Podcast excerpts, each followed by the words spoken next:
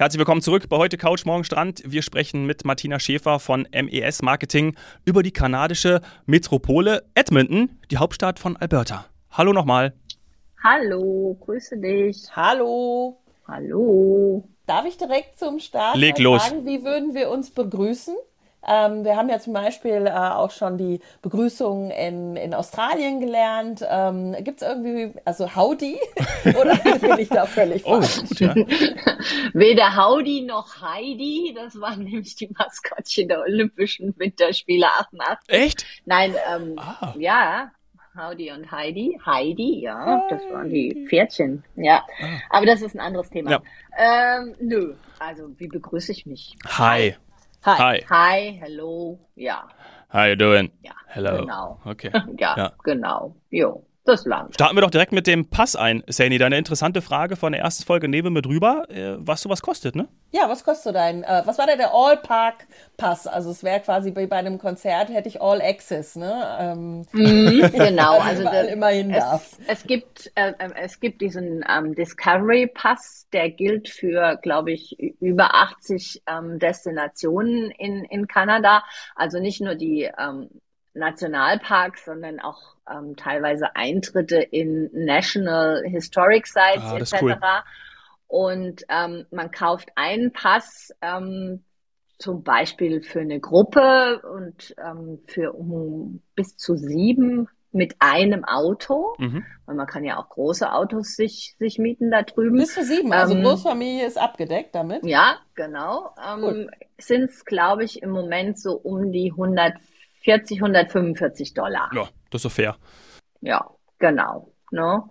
Und ähm, Seniors haben, glaube ich, Ermäßigung ab 65. Mhm. Ähm, aber wie gesagt, wenn ich als Großfamilie fahre, habe ich natürlich meine, meine Oma oder meinen Opa auch mit abgedeckt. Also von daher Mhm. muss man, man, man geht da nicht auf, auf einzelne Personen, weil in Kanada gibt's wenig Einzelreisende, mindestens zu zweit oder als, als Familie ist man drüben unterwegs und dann hat man das Ganze an seiner, an seinem Auto hängen, diesen Parks Kanada Pass und dann fährt man da easygoing ähm, durch die Provinzen. Also elektronisch, also ne? Jetzt von, Digitalisiert. genau. Ja, okay. Nee, nee, der Pax Kanada Pass, ähm, der wird dir zugeschickt und den kannst du in dein Auto hängen. Ach so, und dann steht da einer, Oder beziehungsweise. Ah, okay, gut. Da sitzen Jungs und Mädels noch ähm, Ja. an den jeweiligen Parkskates. Ranger, ähm, das ist sind noch, das Ranger? äh, nee, das sind keine Ranger. Ja. Ja, also ich würde mal sagen, als Ranger ist man überqualifiziert, um an einem Kassenhäuschen zu sitzen. Ja. Aber die gibt's natürlich auch, Ja, die genau. Ranger. Na klar. Also ich habe die dann den auch. Pass. Den Mhm. muss ich, den kann ich mir schon, schon mal vorab über ein Reisebüro oder eben. Reiseveranstalter Genau. FDI Touristik organisieren. Aber ich brauche ja dann auch ein Vehikel, denn wenn ich mit sieben Leuten zusammen fahren kann und ich mir das vorstelle, was ich da quasi für Mengeneffekte habe, also was ich Geld sparen würde, wenn ich wirklich Oma, Opa, die Kinder und so weiter alle einpacke, brauche ich einen dementsprechenden Camper. Wo sich auch alle gut verstehen und alle gut drin schlafen können. Ähm, wo ich Jo. dann auch die ganzen tollen Sachen koche, die ich ja quasi in der ersten Folge in Edmonton eingekauft habe, auf dem Farmers Market. Ähm, wie, wie ist es jetzt? Äh, 2023 haben wir, wir haben letztes Jahr immer mal wieder von, von ähm, ja, ich sag mal, von Knappheit gehört, also dass nicht alle Flotten so groß waren oder so groß aufgebaut wurden wieder wie vor der Pandemie. Also es ist nicht so viel dazu gekauft worden an neuen Autos, alte wurden eventuell verkauft. Ähm, und jetzt ist die Frage bei Campern in Edmonton. Ich lande schön mit dem Condorflug dann in Edmonton und brauche einen großen, richtig großen Camper. Wie sieht's da aus? Muss ich mich da beeilen? Also beeilen sollte man sich auf jeden Fall, weil es gibt immer noch Frühbucherpreise, ganz klar. Ähm, Mhm. Du kriegst günstigere Flüge, wenn du frühzeitig buchst und du kriegst natürlich auch ähm, sehr, sehr viel eher noch ein Auto oder ein Wohnmobil. Wobei dadurch, dass Edmonton ähm, nicht so häufig bisher genutzt worden ist als Ausgangspunkt ähm, in die kanadischen Rockies, Mhm. ähm, ist es nicht so bekannt. Und dementsprechend ähm, buchen das weniger Leute. Ja. Und wir haben halt jetzt aber diesen Direktflug und dementsprechend würde ich sagen, wird auch da die Nachfrage relativ schnell knapp.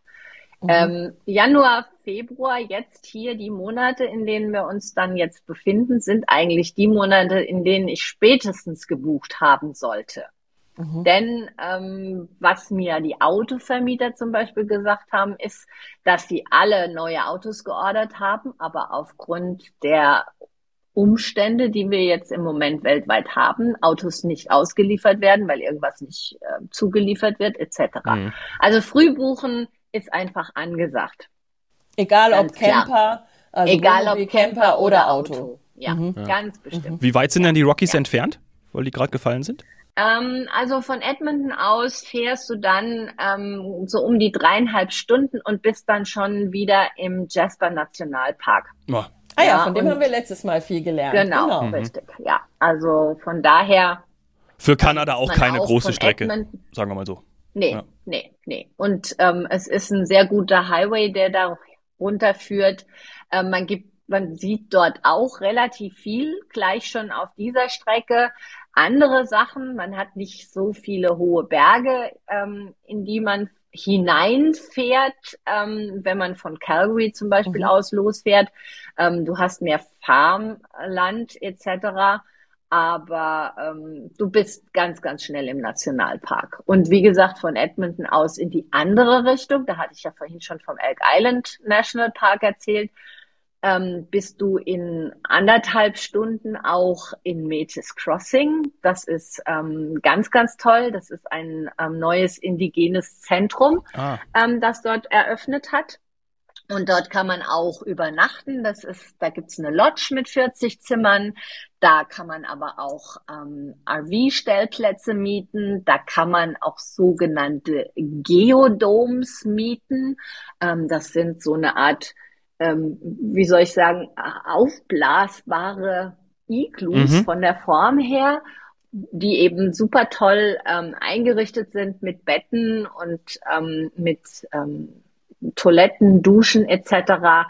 Und ganz besonders, also das ist auf jeden Fall ein Ausflug wert, dort oben in Metis Crossing gibt es außer den ganzen indigenen Aktivitäten, die dort gezeigt werden, ähm, weiße Bisons. Weiße? Dort oben gibt es weiße Albinos. Bisons, die sind allerdings nicht ähm, freilaufend, sondern ähm, die sind eingezäunt, die werden gehegt und gepflegt. Aber ähm, das ist eine ganz tolle und einmalige Geschichte. Ja. Also, also wird weiß oder mehr so beige? Also richtig naja, weiß? Weiß, äh, ja. Du kannst jetzt nicht mit, mit der Tante Ariel kommen und weiß sagen, sondern ähm, die Hab sind schon mal einer versucht. Naja, so.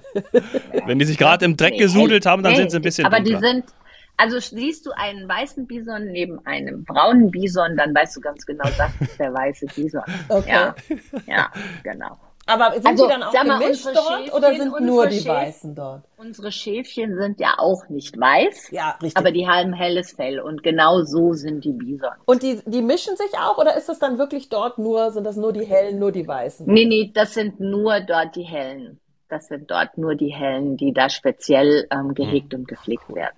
Cool also wenn ich mir vorstelle, ich mache von Edmonton aus mhm. einen Roadtrip, ja. ähm, dann hätte ich jetzt äh, von dem, was ich so mit meinem rudimentären Wissen habe, ähm, so die Vorstellung, vielleicht ein totales Klischee, dass es sehr günstig ist, dort zu tanken.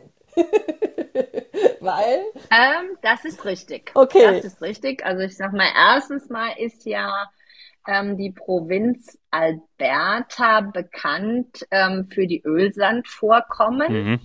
Ähm, ist, Edmonton ist ja auch ähm, Oil Capital of Canada, die Ölhauptstadt und hat ähm, weltweit, ja, ich glaube, die zweitgrößten Reserven an Erdöl nach Saudi-Arabien. Ähm, und in Edmonton oder in Alberta war schon von jeher das Benzin im Vergleich zu allen anderen kanadischen Provinzen günstiger. Ein Traum. Also sehr attraktiv. Ähm, Roadtrip mit sehr attraktiv. Ja, genau. Also ich sag mal, ähm, als ich das erste Mal mit dem Auto in Alberta unterwegs war, das ist schon relativ lange her, da habe ich 40 Cent ja. für den Liter Aha. bezahlt.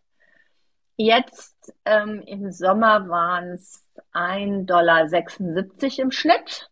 Und ich war ja jetzt erst vor kurzem wieder da gewesen und da waren wir jetzt gerade mal bei 1,60. Genau. Und, es ist in Liter ähm, angegeben? Im Vergleich also zum, das, äh, das, ist in ah. Liter. Also in, in, in, in Alberta ähm, ist das metrische System vorherrschend, also Kilometer, Liter, Kilo. Easy. Also ich bin schon überzeugt, ja. ganz ehrlich. Easy.